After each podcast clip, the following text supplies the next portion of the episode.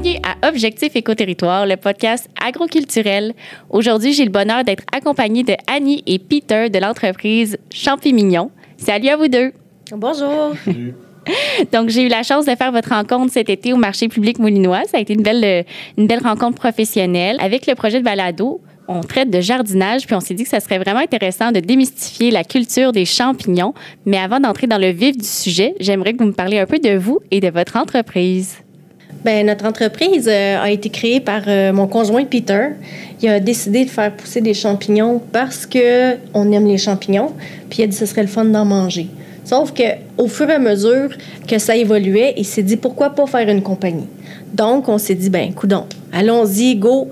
Euh, ça a pris beaucoup d'efforts, beaucoup d'essais, d'erreurs, parce que c'est c'est vraiment difficile, la culture de champignons. Ça peut paraître bien facile, mais euh, faut apprendre vraiment ce qui fonctionne, ce qui fonctionne pas. Donc, en faisant des essais, des erreurs, ben, c'est comme ça qu'on a réussi à arriver où est-ce qu'on où est-ce qu'on en est. On est à notre troisième année de production, mais ça n'a pas toujours été rose. Comme au début euh, du marché public, ben on a eu un bris d'équipement, donc ça a fait que la production est un peu capote. Mais euh, c'est toutes des choses qui arrivent, ça fait partie de, la business euh, d'une entreprise, l'agriculture, ça réserve des surprises et pas mal ça.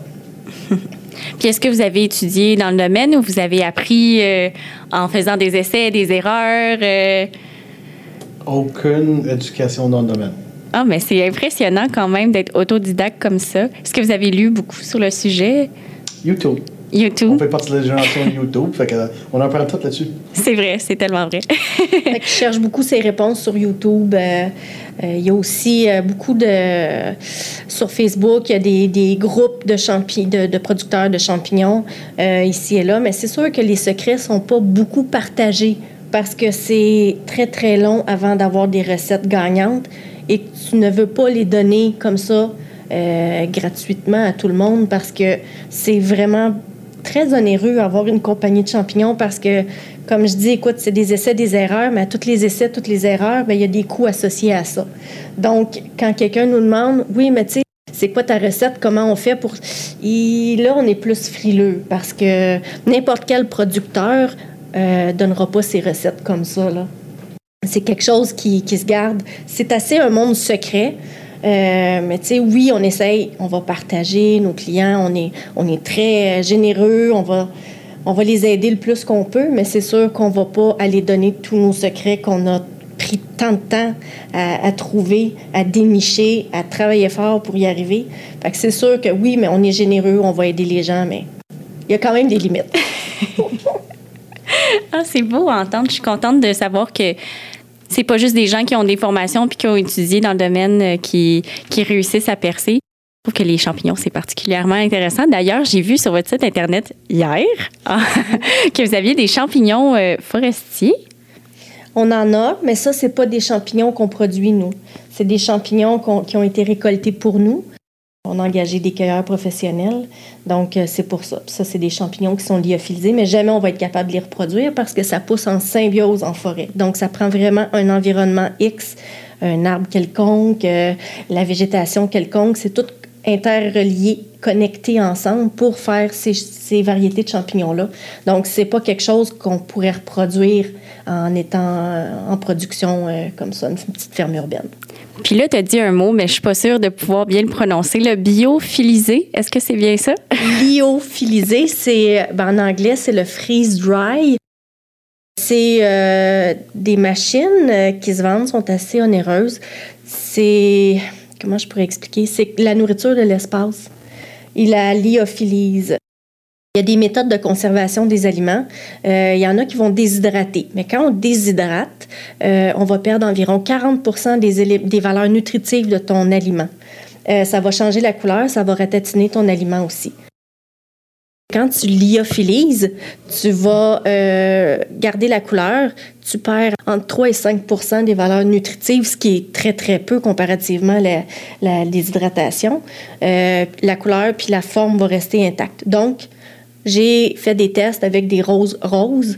Je les ai mis dans mon lyophilisateur et sont sortis rose rose et euh, la même forme qu'il y avait à l'entrée. Wow! C'est vraiment une technique à découvrir que je connaissais pas. C'est C'est merveilleux. magnifique. Puis c'est, c'est- quand tu le manges, c'est comme de la poudre. On a vu le potentiel de ça. Et c'est pour ça que maintenant, ben, on a, comme cet été, on a fait beaucoup de provisions de fraises, de framboises. On a lyophilisé des asperges. Toutes les, les- les choses qu'on pouvait euh, acheter en gros puis lyophiliser, on l'a fait. Fait qu'on a des réserves énormes de, produits. Mais en même temps, en faisant de la lyophilisation, on essaye de, faire une gamme de champignons lyophilisés puis des sous-produits de ça. Donc, on est en train de travailler des nouveaux produits à partir de la lyophilisation qui vont être vraiment géniales. Il y a un produit qu'on est en train de sortir euh, qui est un- farine de finition avec le produit lyophilisé. Fait que tu pourrais acheter un cuillerée à, à table de champignons lyophilisés dans tes farines. Ça change le goût complètement. C'est vraiment une peux- farine. ou une farine de finition pour enrober ton pain avant de le mettre au fourneau. En, en utilisant le, le champignon lyophilisé, tu arrives à donner le goût à umami. Je ne sais pas si tu as entendu parler du goût umami. Le cinquième, c'est le cinquième sens du goût qu'on a dans la bouche. Le umami il va, il va- il explose dans la bouche. On ne sait pas c'est quoi le goût. On ne le goûte pas. On ne sait pas c'est quoi, mais ça explose dans la bouche, puis on adore ça, mais on ne sait pas pourquoi. Le umami. Ça vient enrober la bouche au complet de d'une sensation là, incroyable parce que ça vient titiller toutes tes, tes papilles gustatives. On avait laissé des échantillons à un chef, puis euh, on lui a proposé le produit. Fait qu'elle a t- fait des tests, puis elle a dit ça, ça fonctionne comme une farine de finition, mais ça prend vraiment un produit. Aujourd'hui, ça prend vraiment un produit 100% produit. Pas d'addition, pas de saveur, vraiment le goût naturel de produit. Puis elle nous a demandé de faire une ligne de produits comme ça pour les chefs, pour qu'ils puissent euh, ajouter un- une certaine saveur déjà à leur plat. C'est 100% champignon. Il n'y a pas d'addi- pas d'additif, c'est vraiment le goût naturel de champignon. C'est plein de protéines, plein de vitamine D qu'on ne trouve pas ailleurs dans d'autres produits. Fait que oui, le poudre est cher. Je trouve que c'est cher, mais tu sais, un pot de. Ils disent que, euh, j'ai regardé, un pot de 10 grammes, ça veut dire 10 grammes, ça veut dire que c'est 100 grammes de champignons. Fait que 100 grammes de champignons lyophilisés, c'est 1 kilo de champignons frais. Fait que là, dans le petit pot, il y en a tellement. Il y, en a, il y en a à peu près 30 grammes dans le pot. C'est l'équivalent de un demi-livre, c'est ça? Euh, oui. 300 grammes? Oui. Même presque Quasiment un livre? deux tiers. Ouais, deux tiers dans un petit pot. Parce que c'est il y a plus d'eau. Tu rajoutes dans le tempura, tu peux rajouter dans. Qu'est-ce qu'elle avait dit? Arancini. Ouais, arancini, tu l'enrobes dans la farine de finition, euh, puis tu vas la faire frire. euh, tu fais un roux, un simple roux avec euh, de la farine puis, euh, puis du beurre. Mais tu peux rajouter, au lieu de juste de la farine, tu peux rajouter une ou deux cuillères. J'ai fait des appels à, une, diététicienne, celui qui s'occupe des étiquettes. Puis vu que c'est considéré comme un produit d'assaisonnement, j'ai pas besoin des valeurs nutritives, puis j'ai pas besoin des tests de laboratoire. Mais elle dit, je suis curieux de savoir euh, les vraies valeurs du produit parce que elle connaît les valeurs d'un champignon, mettons. Mais elle dit, quand que tu prends les valeurs d'un champignon, puis tu enlèves 99% de l'eau ou 100% de l'eau, fait que ton protéine qui est à 14% c'est peut-être à à 80 C'est c'est des valeurs astronomiques comparées à la produit d'origine. Elle dit, euh, Il faudrait faire des tests à un moment donné pour voir c'est quoi le résultat de- d'une poudre lyophilisée parce que ça n'existe pas euh, nu- nulle part les données de ça. On est On arrive dans l'inconnu. Vous êtes vraiment des innovateurs, là. Il faut, il faut innover, il faut trouver des solutions. Mais en, fait, le but est de tout utiliser nos produits au complet. Comment qu'on fait pour avoir pas de perte? Si j'ai pas de perte, mais j'ai plus de revenus, plus de revenus, je peux baisser mes, marges parce que j'ai pas de perte. Fait que si j'arrive à récupérer toujours ma perte, j'arrive à toujours à très bien financer les compagnies. Et en même temps, mais si j'arrive à pas avoir de perte de production, si j'ai pas de contamination, mais parfait, j'arrive à une meilleure rentabilité. Si j'arrive à, vendre mes sacs quand j'ai fini avec pour faire des jardins communautaires, mais encore là, j'arrive à rentabiliser ma perte. Fait que c'est toujours là qu'il faut travailler euh, pour avoir un meilleur rendement énergétique et efficacité des compagnies. Parce que euh, n'importe qui peut faire des champignons. Mais est-ce que n'importe qui est capable de rentabiliser l'entièreté de la compagnie? C'est complètement, c'est complètement à part sur la charte. Puis le gros défi, pas juste pour nous, pour toutes les compagnies qui existent au Québec, c'est d'arriver à 100% rentable sur tout. C'est l'avenir. On n'a pas le choix. On ne peut pas compétitionner contre les États-Unis avec les volumes, on ne peut pas compétitionner contre la Chine. Il faut compétitionner pour avoir le meilleur produit sans perte. Lyophilisation, c'est une option. On avait option déshydrater. On avait décidé d'investir dans l'équipement à place parce qu'on se disait que euh, on peut avoir des champignons déshydratés partout. On ne peut pas avoir nos champignons lyophilisés, ça n'existe pas. Ça on est vraiment unique pour ça. Là. C'était une technique que j'ignorais l'existence. Mais nous autres non plus, on n'était pas très euh, poussés là-dedans avant, avant qu'on arrive à la, première euh, fermeture de COVID. c'est super intéressant. Puis maintenant, comment on produit des champignons? c'est tout nous qui le faisons.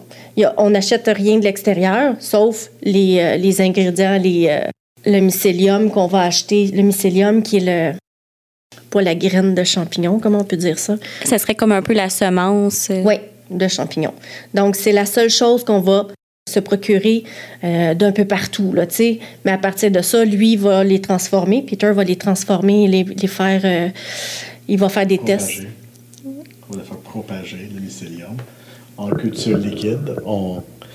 le, le, but, c'est d'acheter le mycélium une fois ça vaut assez cher, les, souches qu'on a.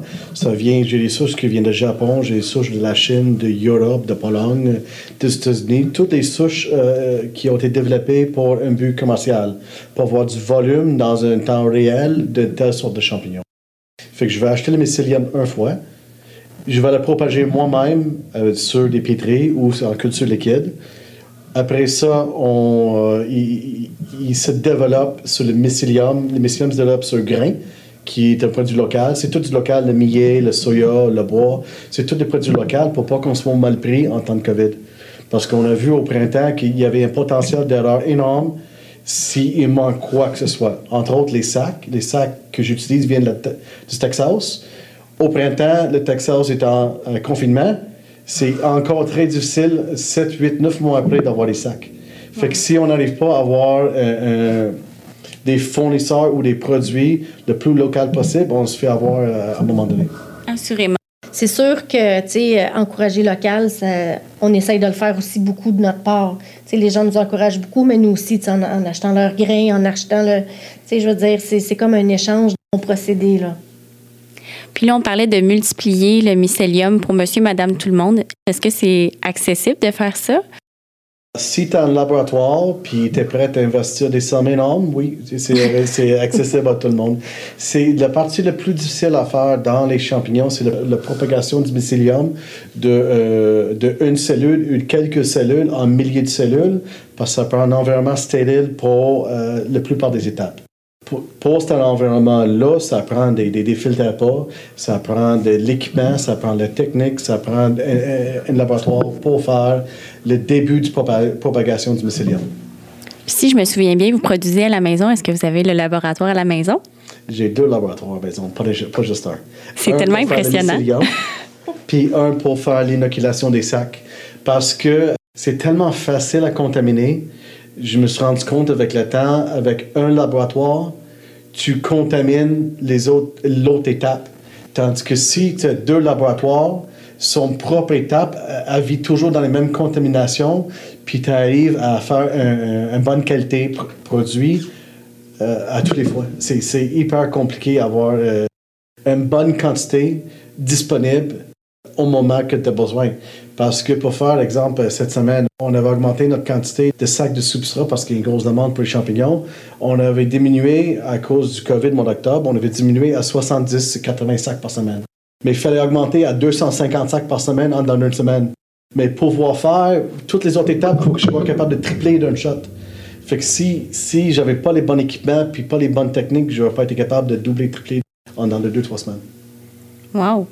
je suis vraiment impressionnée. Puis après, les autres étapes, une fois qu'on l'a multiplié, qu'est-ce qui se passe? Une fois qu'on l'a multiplié en liquide ou en, pétri, il faut le mettre sur le grain. Il appelle ça un grain, un master grain. Puis sur le grain, il, va se propager à travers de tous les points. Il appelle ça un point d'inoculation.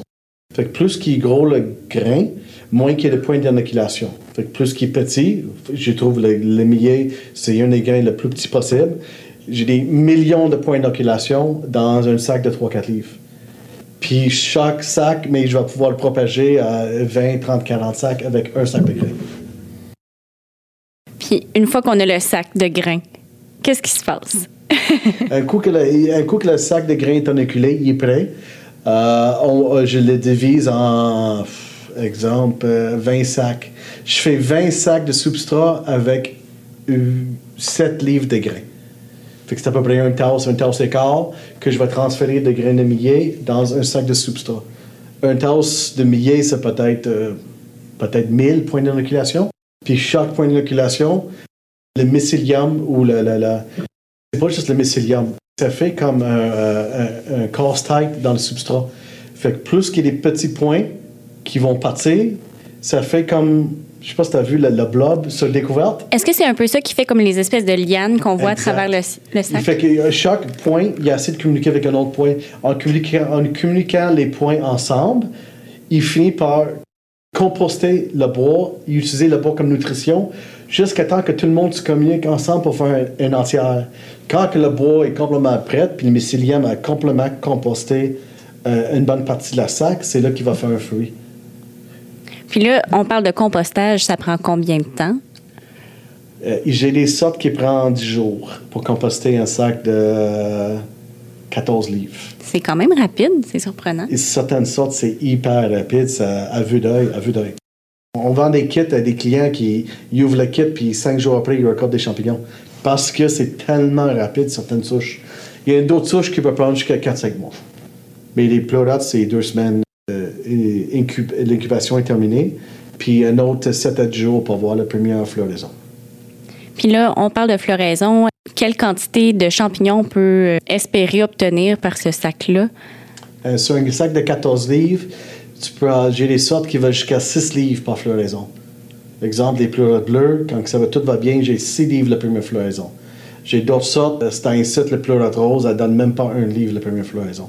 Ça dépend des sortes. Là, tu dis première floraison, donc il peut en avoir plus qu'une. Nous autres, on en fait deux.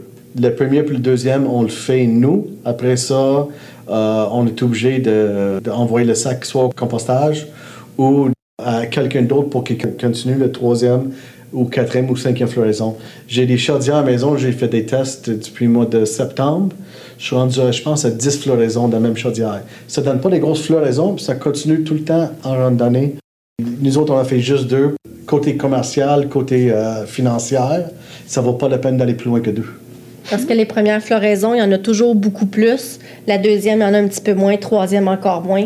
Fait qu'à un moment donné, nous, ça vaut plus la peine d'avoir le sac parce que la quantité de champignons que ça donne, Pour c'est pas que assez ça pour prend. nous. Oui, c'est ça.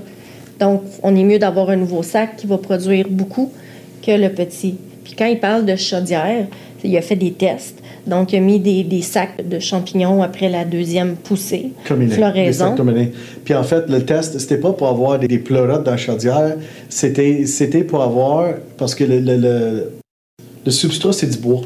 Puis le bois, c'est un isolant l'hiver. Puis notre serre, il est sur le béton l'hiver. Je trouvais que c'était une bonne solution pour mettre sur un 5 gallons la moitié de la, la chaudière avec le substrat en bas pour isoler du, du béton pendant l'hiver pour les plantes. En remplissant la moitié en haut de la terre, mais les pleurotes, ils ont décidé de sortir à travers la terre ou à travers les trous dans la chaudière. Je pensais pas à ça pantoute. Mais non seulement une fois, ils ont fait comme. Ils sont à huit fois. Puis d'habitude, le sac, il finit après maximum trois, quatre fois, mettons. Là. Mais quand il parle de serre, c'est une serre qui est à part, ça n'a pas rapport avec notre production Non. de champignons. C'est ça, légumes. C'est vraiment une serre pour les légumes. Donc, c'est c'est un autre projet complètement différent. Mais on a fait des tests en même temps. Donc, lui a pris le substrat, qui est ça, des granules de bois avec des écales de soya puis le millet, euh, qui- qu'on a fini. Mais on va le mis dans le fond de la chaudière, puis on a mis de la terre par-dessus. Puis là, on voit que les champignons poussent de tout partout. Puis nos légumes poussent en haut. Mais sinon, à quoi ça ressemble votre production de champignons? C'est des tablettes. On a installé des tablettes dans nos serres, puis les sacs sont couchés sur les tablettes. Nous, on va faire le trou sur le dessus, puis les champignons vont pousser par le dessus. Ils poussent où est-ce qu'on fait le trou. Donc, euh, si on fait le trou sur le dessus, ils poussent sur le dessus. Sur le côté, ils vont pousser sur le côté, mais nous, on veut qu'ils poussent sur le dessus. Donc, ils poussent vers le haut. Ils cherchent la lumière. Si je mettais une lumière sur le côté, ils cherchaient sortir sur le côté. C'est assez de garder les endroits du sac en noirceur pour que seulement les parties où tu veux que ça pousse soient éclairées. Est-ce que ça prend une, humidité particulière? On fait des tests dernièrement, puis euh, à ma surprise, ça prend pas autant d'humidité que j'ai compris depuis le début. On arrive à faire pousser des champignons aux alentours de 55-60% d'humidité. Puis idéalement, c'est 80-85. Mais ça fonctionne même en bas de 85 qui n'est pas connu dans l'industrie. Tout ce que j'ai toujours connu, c'était entre, ils disent entre 80 et 95, mais en réalité, il n'en prend pas, euh, prend pas tant que ça. 95, c'est énormément d'humidité. C'est des gouttes de saint l'hiver. Puis on parle d'ensoleillement l'hiver. euh, Comment ça fonctionne? En fait, les champignons ne prennent pas beaucoup de lumière. C'est juste des lumières euh, régulières de maison que ça prend. Des grosses lumières, puis ça leur prend une clarté d'à peu près 12 à 14 heures par jour. Mais c'est pas, euh, pas même en noirceur, ils vont pousser, ou presque pas de lumière, ils vont pousser. Un de nos tests euh, dehors, que c'était un champ froid avec des panneaux, euh, des porte-panneaux comme à l'épicerie. J'avais pas de lumière dedans du tout jusqu'à la semaine passée. Puis ça arrive très bien à pousser avec le peu d'éclairage du jour qu'on a disponible au Québec. Fait que ça prend vraiment pas beaucoup de soleil ou de lumière. Ah, c'est vraiment intéressant. c'est fun parce que l'hiver, euh, en tout cas, moi, je m'ennuie de jardiner. Je suis convaincue que je suis pas la seule au Québec. Puis ça pourrait être une alternative, dans le fond, qu'on pourrait faire. euh, Vendre des kits que le monde fait à la maison. Puis euh, c'est quelque chose, c'est un projet d'à peu près un mois. Tu vas faire deux, trois, de- peut-être jusqu'à quatre floraisons. Puis tu peux passer euh, euh, de, de d'autres kits après. On vend de- peut-être, on vend de quoi, quinzaine, 16, De peut-être, variété? ouais, peut-être 15 Plusieurs. sortes de variétés de, de champignons. Tu peux faire pousser chez vous. C'est un projet qui est assez facile. Familial aussi. Il y a beaucoup de gens qui le font avec leurs enfants, de voir ça pousser. euh, En tout cas, c'est bien, bien le fun d'avoir les commentaires. Puis dans une maison conventionnelle où c'est préférable de le disposer? C'est fait en conséquence que tu peux mettre n'importe où. n'importe où. Parce que c'est un site, euh, le- le- l'humidité de la maison, c'est très sec. On roule, on roule aux autour de 30-40% d'humidité. Puis les champignons, ça prend au moins 55-60% Fait qu'on a développé un kit avec des boîtes de carton, puis le plastique comme une serre, comme une mini-serre, qui aide à garder l'humidité dans les temps, euh, des périodes euh, importantes d'humidité. Puis si tu arroses le carton, tout le tour de la boîte à l'intérieur, mais tu arrives à avoir une humidité constante parce que le carton finit par sécher pendant la journée. Fait que si tu pas là, tu arroses le matin le carton, toute la journée, tu pas là, mais il va dégager son humidité tranquillement pour les champignons. Puis le soir, quand tu arrives, tu arroses encore le carton, puis toute la nuit, il va continuer à dégager pour avoir vraiment une, be- une belle qualité de champignons. On, on a pensé à ça dernièrement, on a développé le produit. C'est très chouette. Ouais. Puis est-ce que vous avez des conseils quand les gens achètent ce kit-là pour euh, débuter? Ça serait quoi les, les meilleures choses à savoir? euh? Bien, c'est sûr que nous, on leur donne un, feuillet- un feuillet d'instruction, puis on leur explique comment ça fonctionne aussi. Dans le fond, c'est juste d'arroser euh, le carton, puis de, de voir, de veiller à ce que le carton soit toujours un petit peu humide. C'est quand aussitôt qu'il sèche, bon, on continue à l'arroser. Dans le fond, on l'arrose tout le long, tout le long. de ses- Même quand il n'est pas en floraison, quand on a enlevé les champignons, il faut quand même arroser le carton pour garder l'humidité, pour l'effet de serre. Puis si la personne est un peu distraite puis elle oublie de- d'arroser euh, une journée ou deux, est-ce que c'est fini? Bon, même si tu arroses avec le Windex, tu peux t'en sauver. Un, un- un- un test qu'il a fait, Un bon test-erreur. Un test. 7 heures le matin, je me lève, j'ai oublié que j'ai arrosé le carton, puis voilà, je trouvais que c'était sac un peu. J'ai pris le mauvais bouteille à 7 heures le matin, c'était du Windex que j'ai arrosé. Mais finalement, ça fonctionnait pareil. J'ai pas mangé de champignons. mais ce qui arrive, c'est que les champignons, ils vont, ils vont plus euh, sécher. Il va, il va changer de couleur un peu. Ils ont l'air moins frais, mais quand même très mangeables pareil, même si tu oublies de Ils vont brunir euh, un petit peu, oui. ouais. Ça Donc, on pourrait, pareil. on pourrait partir un week-end puis se dire, euh, c'est pas trop grave s'il y a personne qui s'occupe de mes, euh, de mes Tu champignons. peux le passer à tes voisins, puis... euh, Ben, moi, il y a une, une de mes Ouais. clientes, elle, elle s'en allait à son chalet, puis elle a dit qu'elle avait apporté ses bébés avec elle. Donc, Ah! elle les avait dans la voiture, puis elle dit à son chum, bon, ben, j'apporte les bébés. Fait qu'il a, il a trouvé ça bien drôle, mais elle dit, ouais, oui, je veux pas les laisser tout seuls. Fait que euh, pour s'en occuper, elle les a apportés. Ben, Tu peux peut-être passer une fois de- d'arroser par jour. Là. Ça prend quand même au moins un peu pour qu'il continue à pousser jusqu'à la fin de son floraison. Tantôt, on a parlé de inoculer. C'est quoi ça, ce terme-là? Ça veut dire quoi? Moi, la façon que j'inocule mes grains, c'est avec une culture liquide. Parce qu'il y en a qui utilisent des cultures pétries. Ils inoculent des grains avec un morceau de- d'agar. Qui, dans leurs grains, j'ai trouvé que la culture liquide, c'était une façon plus facile à faire. Je vais injecter la culture liquide directement dans le sac, sur les grains. Dans des conditions très stériles pour que ça, ça donne le temps de propager rapidement à l'intérieur. Ça, c'est dans les premières étapes. Oui, c'est ça. L'inoculation des sacs, ça se fait, on va inoculer le millet. Mais c'est ça, c'est en, en culture liquide parce que quand on fait des cultures sur pétri, il y a beaucoup de contamination. Il s'agit que tu prennes un petit peu de contaminant. Ça Ton sac, ouais, c'est ça. Puis on vient de scraper une batch complète. Ça, ça nous est arrivé souvent au début parce qu'au début, on était sur pétri. Puis il a décidé de changer pour avoir des, cultures liquides. Il a fait encore des tests, des essais, des erreurs. Puis ben, on est arrivé à des beaux produits. Fait qu'on, toutes les souches qu'on reçoit, souvent, c'est pas en liquide, c'est des pétris. Donc, lui, il va tout transformer en culture liquide. Puis à partir de là, ben, on a des, contenants, puis on, peut inoculer nos grains avec. euh, on, on se sent plus en sécurité avec la culture liquide pour l'in- l'inoculation. Puis là, j'ai une autre petite question. Monsieur, madame, tout le monde qui veut euh, débuter, est-ce qu'il y a des sortes qui sont plus faciles que d'autres? D'habitude, le monde commence toujours avec un, kit de pleurote, c'est assez facile. Euh, après ça, il y a des crinières, des iridium qui sont un peu plus compliqués. Euh, Enoki est encore là un petit peu plus compliqué, puis j'ai des sortes qui s'en viennent bientôt que c'est encore de plus en plus compliqué, mais ça prend quelqu'un qui est euh, minutieux pour s'occuper de, de régulièrement des arrosés, puis peut-être un petit peu plus euh, le contrôle des températures. Il y a des souches qui ne tolèrent pas le chaud, puis il y a des souches qui ne tolèrent pas le froid. Les pleurotes, ils ont une grande tolérance aux deux. Les crinières, un petit peu moins, puis plus qu'on va dans des souches avancées, moins qu'il y a de tolérance. Confession agricole. Est-ce que vous avez euh, une anecdote cocasse ou euh, un échec euh, qui serait drôle à entendre ou à partager? Moi, j'en ai. je- Oui, j'en ai une. Écoute, quand on commande des souches euh, de fournisseurs X, euh, puis on s'attend à avoir un produit X, puis qu'on est nouveau dans le domaine, ben on ne sait pas trop à quoi s'attendre. Donc, on avait commandé une souche, je me souviens plus laquelle. C'est du richi, tu parles? Le richi orange? Donc, on avait les souches, puis on se demandait, ça faisait très, très, très longtemps qu'on attendait. Puis là, à un moment donné, ça a commencé à sortir. C'était beau, c'était orangé, là, un beau orange couché de soleil. C'était vraiment magnifique. Mais finalement, quand il a posté, il a publié sur les sites Facebook commercial, il y a des, des plus experts qui ont dit Hey, si tu as ça dans ton chose, enlève-moi ça tout de suite. Ça, c'est du néospora. C'est la pire affaire que tu peux pas avoir dans ta. Contamination, c'est rapide. C'est rapide, ça se propage partout. Écoute, on était pris avec ça très longtemps.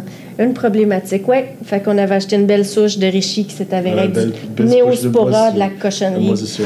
Mais Ouais. ça, ça fait partie. Mais quand on le sait pas. Fait qu'il était content de montrer son. son ah ouais, mais finalement, quand il s'est fait dire Eh, enlève ça de là, ça presse parce que t'es pogné avec ça pour très longtemps, c'est vraiment difficile de s'en défaire. Effectivement. Il avait raison.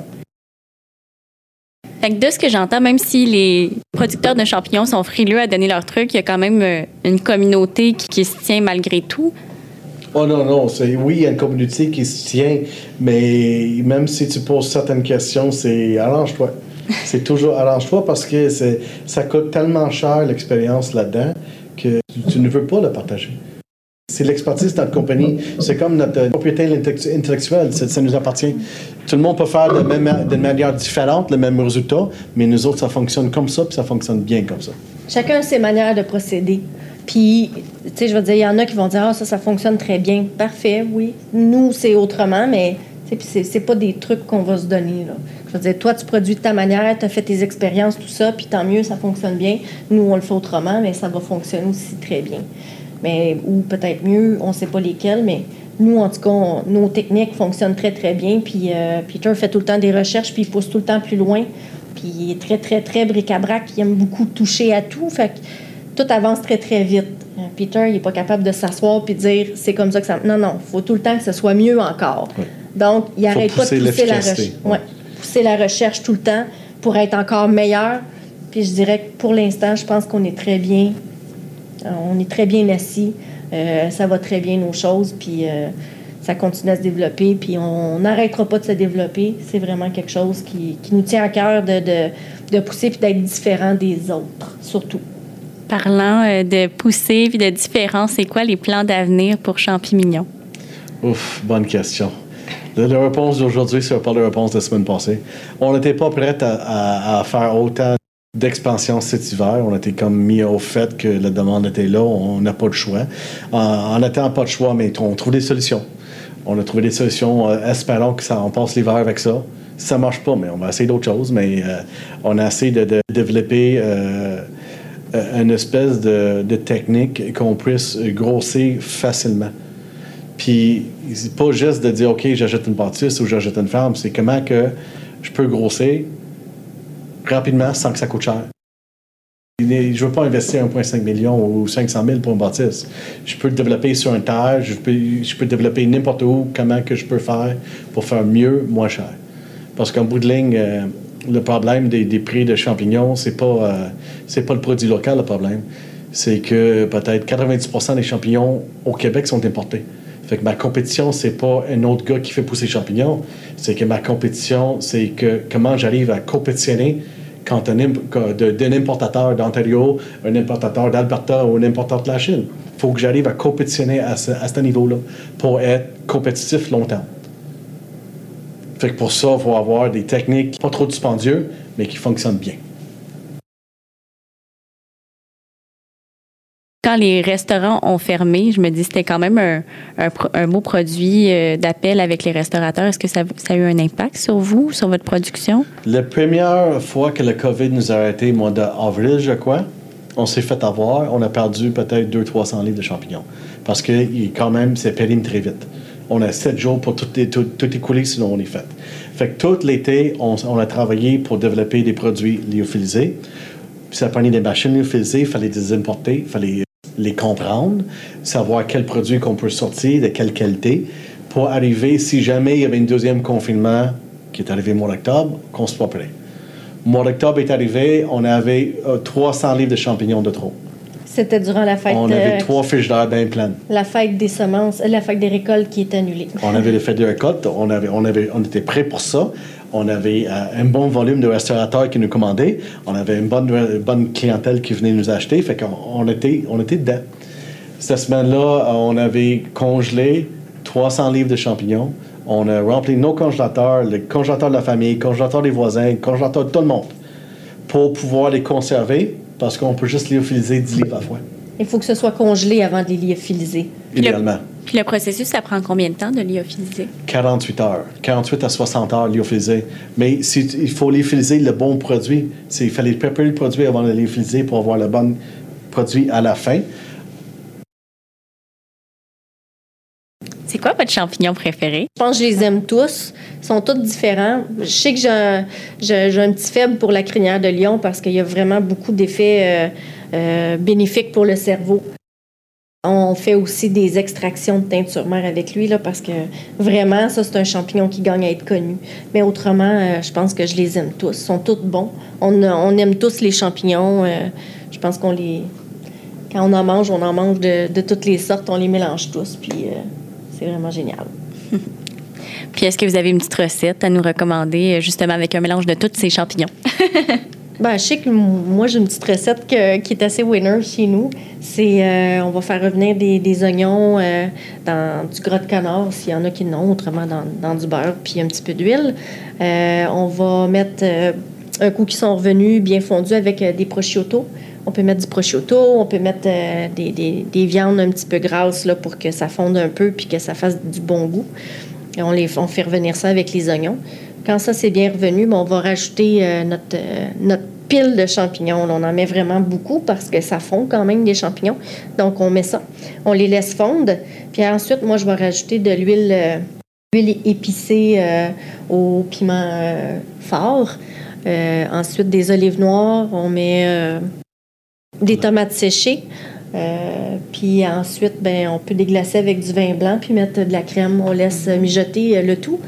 Euh, on n'a pas besoin de mettre de sel ni de poivre. C'est tellement magnifique. C'est, vraiment bon. Euh, on met ça sur des pâtes.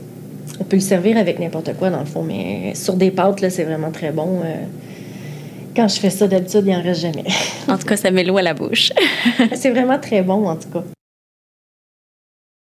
Sur mon, ben, notre site de Facebook, Les Champignons, on a aussi un groupe de recettes. Le groupe de recettes parce que les gens sont intimidés par les champignons qu'on produit. Tu sais, quelqu'un qui est habitué aux champignons de Paris, c'est assez normal de faire comme euh, c'est quoi ça? On fait quoi avec ça Parce que je me dis, les gens, au moins, ils ne seront pas intimidés, ils vont voir toutes sortes de recettes passer. Fait que, tu sais, des, des soupes euh, asiatiques euh, avec différents champignons, des steaks de crinière de lion. On fait, parce qu'il y a plusieurs groupes de, de gens sur notre site des véganes, il y a des keto, il y a omnivores, euh, il y a vraiment toutes les variétés, des, des nationalités aussi. Fait que c'est vraiment magnifique de voir tous les plats que les gens peuvent faire, créer. Ça donne vraiment des bonnes idées. C'est inspirant, même pour vous, j'imagine, de, Oui, de découvrir d'autres Oui, parce que des fois, on oublie qu'une omelette, on peut la faire avec des champignons, puis c'est vraiment magnifique. là. C'est c'est vraiment très bon. Puis il y en a qui en font, écoute, ça, ça donne. Tu regardes les images, tu dis, oh mon Dieu, j'en mangerais là, là. Comment ça fonctionne quand on passe notre commande? Je sais que maintenant, vous avez un, un très beau site Internet. Comment ça fonctionne?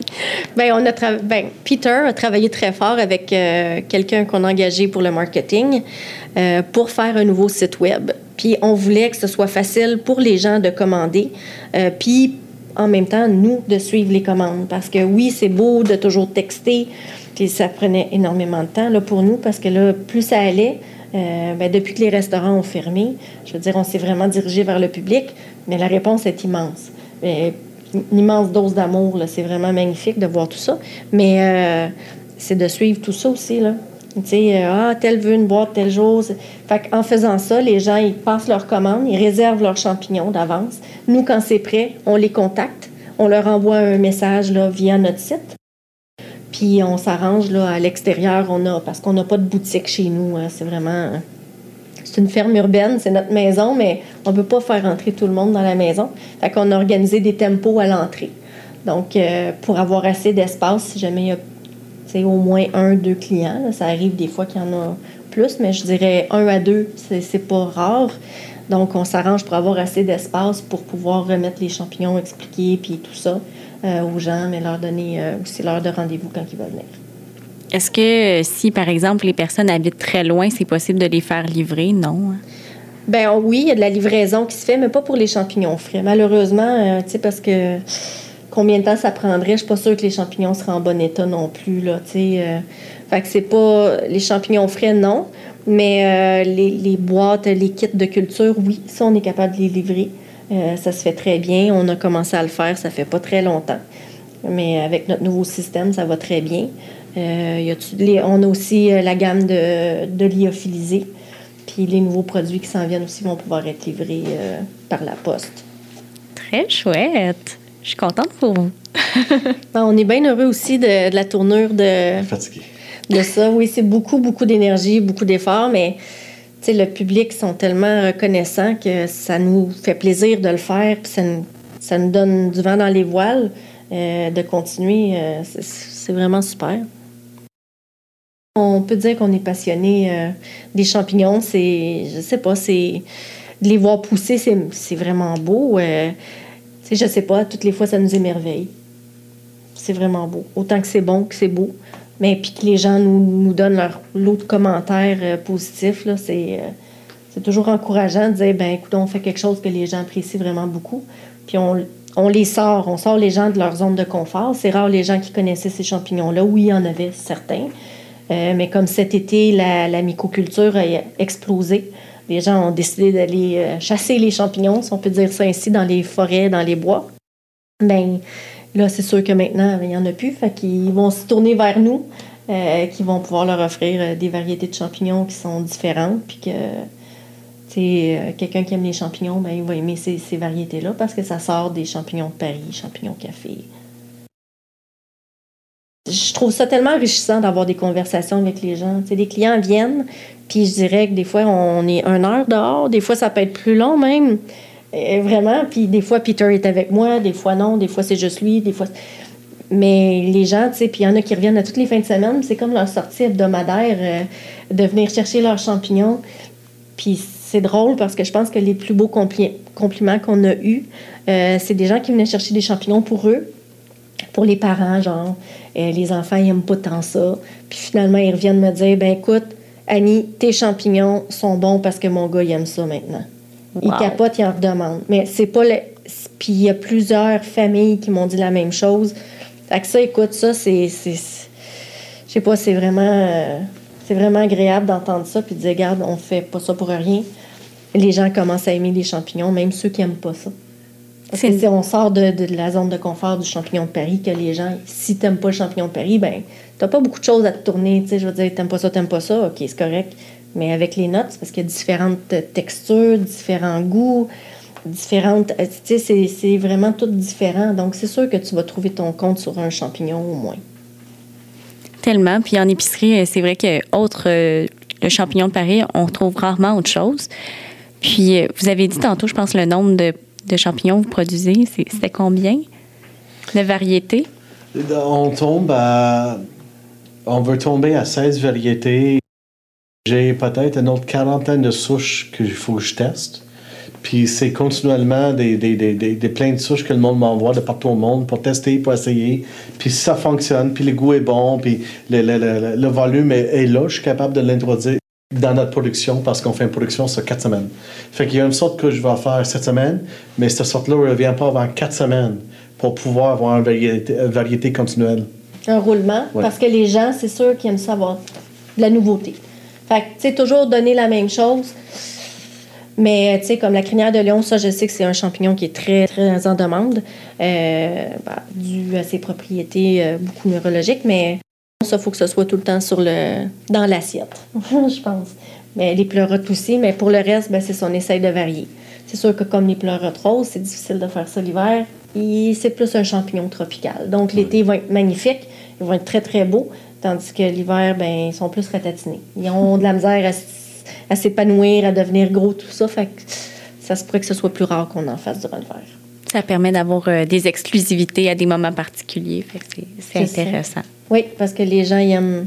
Il y en a qui, qui vont le demander. Le champignon rose, c'est un champignon qui est, qui est très parfumé, qui est très différent des autres, mais il ne va pas se conserver très longtemps. C'est un champignon, dès qu'on le récolte, je vous dirais deux à trois jours pour le, le manger. C'est comme le top, parce que des fois, le troisième jour, il commence à sentir très fort. Puis, ben là, il va goûter ce qu'il sent. Fait que c'est pas super euh, bon, mais euh, si, on, si on le récolte et on le vend tout de suite, ben, les gens sont vraiment, d'habitude, ils l'aiment beaucoup. Puis, euh, ben, ça, je pense que c'est un champignon qu'on aime ou on n'aime pas. Ça dépend. C'est de- très fort. Ouais. C'est un champignon très différent. Oui. Puis là, on parle euh, de deux, trois jours pour celui-là, mais est-ce qu'il y a des trucs, mettons, un client achète chez vous, puis il a- il sait pas exactement quand il va le manger, comment on le conserve? Est-ce qu'on le met dans le frigo avec un peu d'eau? Que- Qu'est-ce qu'on fait? Ben, nous, euh, habituellement, c'est en format de deux livres, la majorité du temps. Donc, c'est une boîte, des boîtes faites spécialement pour les champignons, qui a des trous dedans, c'est aéré. Puis le, le carton va garder l'humidité des champignons parce qu'ils ont quand même beaucoup d'humidité. On garde ça au frigidaire. Ça se conserve habituellement un bon 7 à 10 jours. Il y en a qui le conservent même deux semaines. C'est sûr qu'après deux semaines, ils peuvent avoir l'air un petit peu plus défraîchis, mais ils sont encore très bons. Des gens que la- l'apparence fait qu'ils ne mangeront pas, mais ça, c'est chacun ses goûts. Euh, autrement, il y en a qui le mettent dans des sacs de papier brun. Toujours au frigo. Il faut le garder au frigo. Il y a aussi des gens qui ont dit dans des plats intellifrais de Tupperware, ça conserve beaucoup. Comme le pleurote rose, il y en a qui l'ont mis, puis pendant deux semaines, ça s'est conservé beau, puis euh, on n'a pas eu le temps de faire le test. C'est quoi les étapes de production? Les étapes de production, Peter commence par inoculer les grains dans son laboratoire euh, stérile. Euh, ensuite, euh, ils vont aller à l'extérieur pour faire la production. Ça, c'est plus poussiéreux, mettons. Là, on va jouer avec... Il y a Brandon qui va s'occuper de la machine. C'est une machine que Peter a confectionnée pour euh, ensacher. Donc, on va ensacher les granules, le soya et l'eau. Euh, ensuite, ces sacs-là, ils vont être fermés puis ils vont être stérilisés dans notre stérilisateur que Peter a fabriqué aussi. Beaucoup de choses que Peter a fait, mais tout, il a tout fait dans le fond. Donc, euh, c'est dans le stérilisateur, ça va être stérilisé. On va attendre que les sacs refroidissent après.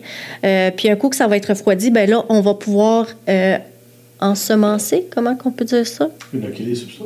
inoculer le substrat qui est stérile maintenant. Donc, en mettant les, euh, les, les grains de millet qui ont été euh, inoculés, ben là, on va mettre, euh, on va mélanger puis on va fermer le sac hermétiquement. On va le sceller. On va mettre dans la salle d'incubation pour le nombre de temps. Euh, pour les variétés, ben, ça peut varier de 7 jours à plusieurs mois pour différentes variétés. Donc, ben, un exemple, le shiitake. Le shiitake, ça prend 8 semaines pour la, période d'incubation.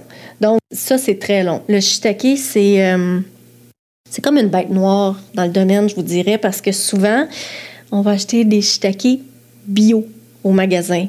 Sauf que faut faire attention. Souvent, les shiitake, ils proviennent de la Chine. Oui, puis on le sait pas parce que euh, ça, c'est euh, un racket que ben, c'est pas très contrôlé, les champignons, malheureusement, puis ça devrait l'être. Mais euh, les gens, ils se tournent vers la Chine. ils vont faire des, des bio. C'est des, des bio, puis ils vont mettre ça dans un container, puis par bateau. Ça prend six semaines par bateau. Donc, quand on parle du huit semaines, ben, il y en a six semaines qui est faite dans le bateau. Fait que tu arrives chez vous, tu débarques ta bûche. Puis, à un moment donné, tu vas avoir tes super shiitake bio. Fait que là, tu peux les vendre comme étant bio. Mais sauf que ça vient de la Chine. Ça, tu le sais pas. Ça, c'est, euh, une bête noire euh, qui, joue un peu contre nous parce que c'est pas très contrôlé. Le, champignon, tu sais, je veux dire, c'est plate de voir des champignons bio que tu sais qui viennent de la Chine parce que tu sais souvent je vais voir des, gens qui vendent des champignons shiitake bio. Ils vendent très cher, puis nous on le sait très bien que ça vient de la Chine. Fait que tu sais on trouve ça plate, c'est comme de mentir aux gens aussi. Sauf qu'ils ne savent pas que malheureusement là, tu si t'es pas dans le monde du champignon, tu le sais pas ça. On le sait qu'il y a des gens qui l'ont déjà fait, mais nous, on ferait jamais ça. Je veux dire, euh, si ça vient pas de nous, euh, vous n'aurez pas de champignons. si on est en pénurie, vous n'aurez pas de champignons. On n'ira pas en chercher ailleurs. On est mieux, nous, vraiment, on sait notre produit, qu'est-ce qu'il vaut. On veut pas offrir euh, n'importe quoi aux gens à n'importe quel prix non plus. On veut vraiment comme sortir du lot, avoir un produit de qualité, puis quand on n'en a pas, on n'en a pas. Puis je voulais dire aussi que nos prix, nos prix, on essaie d'être très, ben, même pas compétitif, je vous dirais, on est en bas de, la compétition. Euh, puis c'est par simple choix. Nous, on veut que les gens apprennent à apprécier les champignons. On veut que ce soit connu. Puis justement, pour essayer de lutter contre l'Ontario, lutter contre les autres qui, les autres importations d'un peu partout, ben, on se dit qu'en ayant des champignons à prix moindre, euh, faite avec beaucoup d'amour. Hein, on s'entend, euh, il manque pas d'amour dans nos champignons.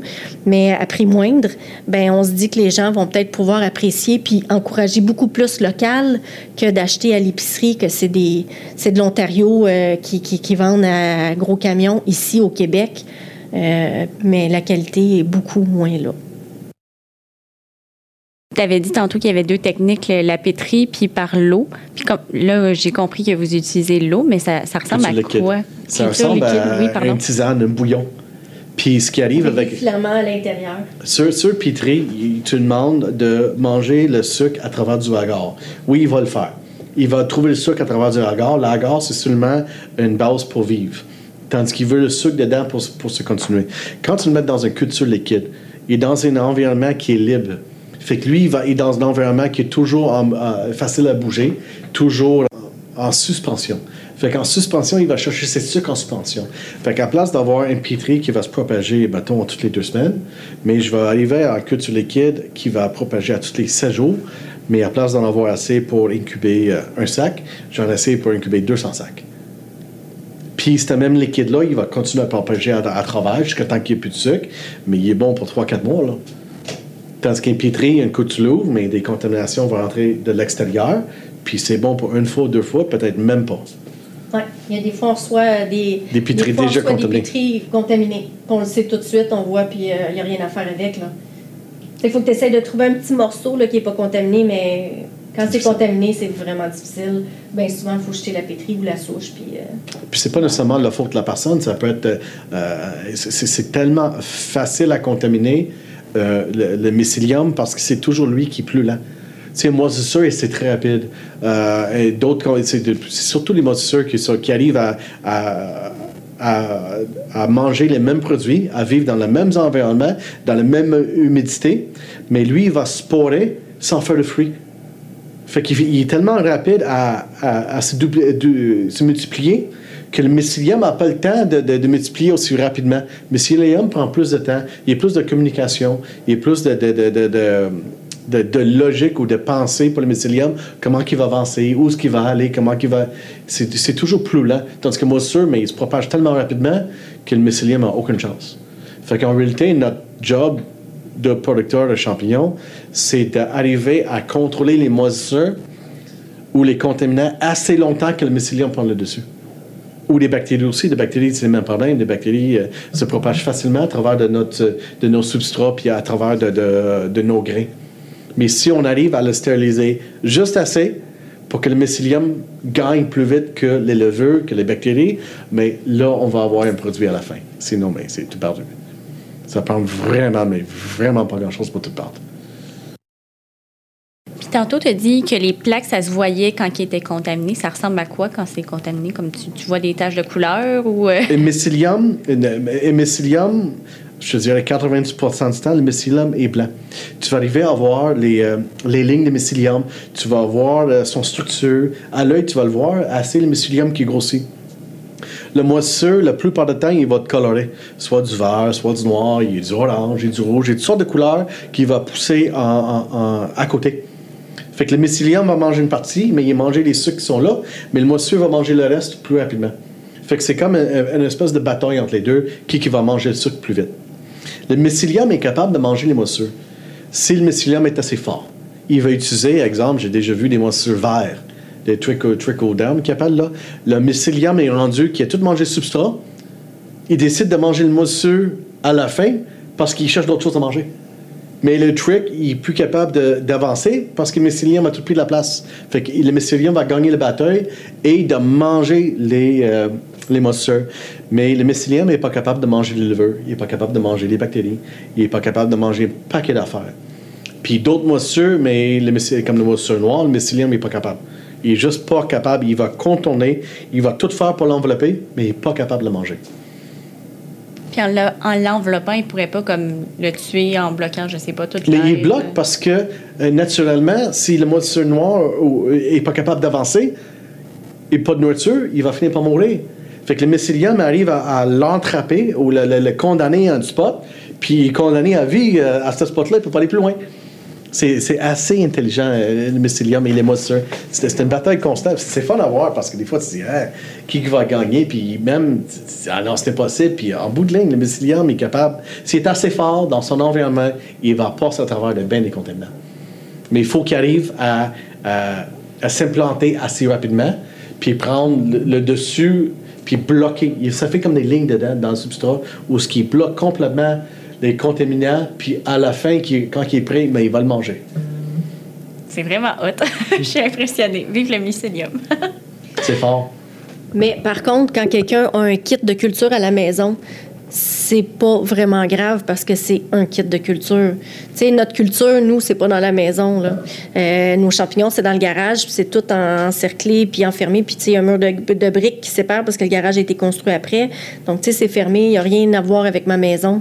C'est tout euh, dans le plastique aussi. Là. Fait mais pour quelqu'un qui a un kit de culture, deux, trois, euh, c'est pas grave parce que la quantité de sport que ça va faire ou que ça peut faire, c'est pas dommageable pour la santé, à moins que quelqu'un soit très, très asthmatique, là. Je veux dire, euh, mais, tu sais, je veux dire, avant qu'un champignon euh, lance ses spores, euh, ça, ça veut dire un champignon qui va monter en graines.